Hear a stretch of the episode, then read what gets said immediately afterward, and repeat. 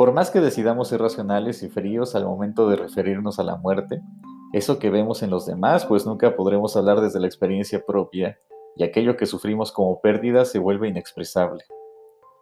Es imposible hablar de la muerte con objetividad y con palabras exactas. La ciencia explica qué sucede cuando los cuerpos fallan, pero la experiencia es imposible de poner en palabras. Desde la fe cristiana no hay precisiones, aunque sí esperanzas, pues los textos que hablan sobre la muerte no intentan explicar qué sucede y mucho menos cómo, por lo que una doctrina suficiente sobre la muerte no es posible. Cuando se habla de la muerte solo puede hacerse mediante metáforas, símbolos y poesía. En estos días se celebra el Día de Muertos en México. Sin duda es una fecha envuelta en la polémica dentro de las iglesias. Hay quienes dicen que proviene del mismísimo corazón del diablo y quienes piensan que es un rasgo cultural que no debe perderse, junto con quienes navegan en su opinión entre ambos puertos. Por supuesto, y no sin razón, también hay quienes descalifican estas celebraciones por considerarlas hijas del sincretismo y no algo original de las culturas indígenas. Esto último es cierto.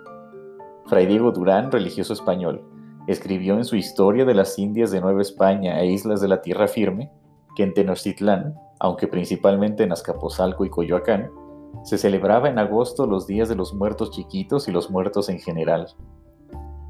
En estas festividades había comida, bebida y numerosos símbolos que llevaban a la memoria de quienes habían fallecido. Cuando los españoles conquistaron las tierras de este continente e intentaron sepultar la espiritualidad indígena, las fiestas de los muertos chiquitos y los muertos en general se pasaran al día de todos los santos en noviembre, la cual todavía es parte del calendario litúrgico de la Iglesia Católica, la Iglesia Anglicana y otras iglesias históricas. Los indígenas siguieron recordando a sus antepasados, colocando objetos especiales y también comida, la cual solía coincidir con lo que tenían que dar a los religiosos que por esas fechas pasaban a cobrar el diezmo de las cosechas. De hecho, a las ofrendas de Día de Muertos se les llama así, según los cronistas, por las ofrendas que los indígenas daban a los religiosos. En realidad no son ofrendas para los muertos, sino una palabra que se quedó para maquillar una festividad que estaba proscrita por la iglesia de la colonia. Se puede estar de acuerdo o no con otras espiritualidades, pero siempre hay algo que aprender cuando se presta atención y cuidado a lo que difiere de nuestras costumbres.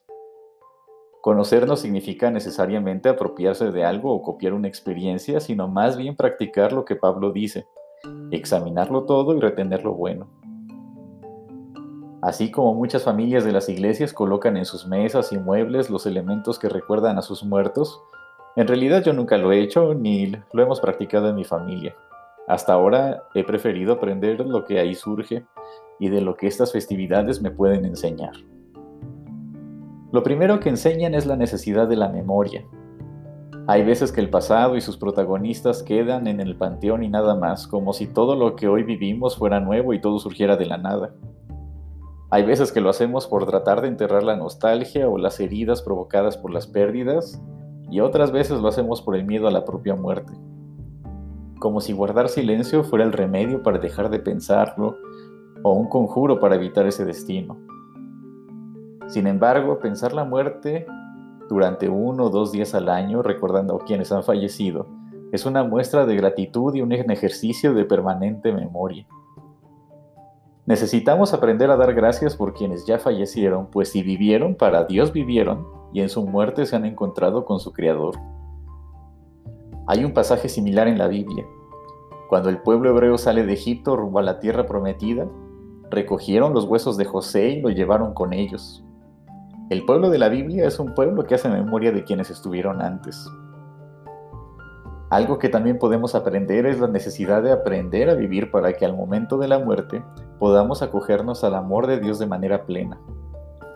Es una experiencia que toda persona tendrá que experimentar y ninguno nos salvaremos de llegar a ese momento, aunque tenemos la esperanza de que sea en un buen número de décadas.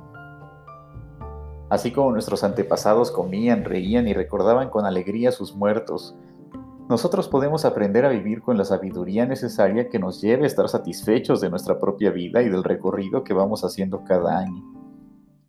Hay tantas cosas que pueden ser un freno para esa plenitud a la que somos llamadas y llamados por Dios. Malas decisiones, heridas, preocupaciones, miedos, inseguridades y más. Pero los años pasan tan rápido que se vuelve absurdo vivir bajo esos principios. Pensar la muerte es un esfuerzo por vivir plenamente. No es en vano que el salmista pida a Dios con todo su corazón que le permita vivir sus años de tal manera que su corazón alcance sabiduría.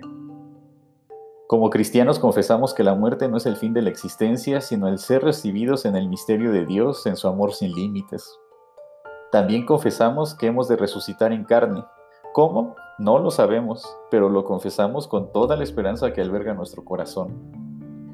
Es así como podemos caminar por la vida con seguridad, tomarnos de la mano de Dios, rompiendo los diques y obstáculos que se nos han puesto y se presentan, yendo más allá de toda herida y honrando nuestro pasado. Sí, hemos de morir un día y tendremos que experimentar el perder a quienes amamos, pero en la muerte no están los límites. Quienes descansan de sus trabajos están vivos para Dios, y quienes vivimos, vivimos para Dios. Pues somos suyos y somos radicalmente amados por el Dios de la vida, quien resucitó, quien ha vencido a la muerte, quien ha caminado en la historia nuestra y quien ha de reinar por siempre.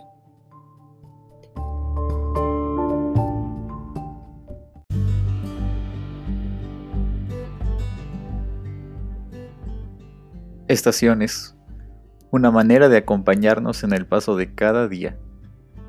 Que Dios te bendiga y seguimos conectados.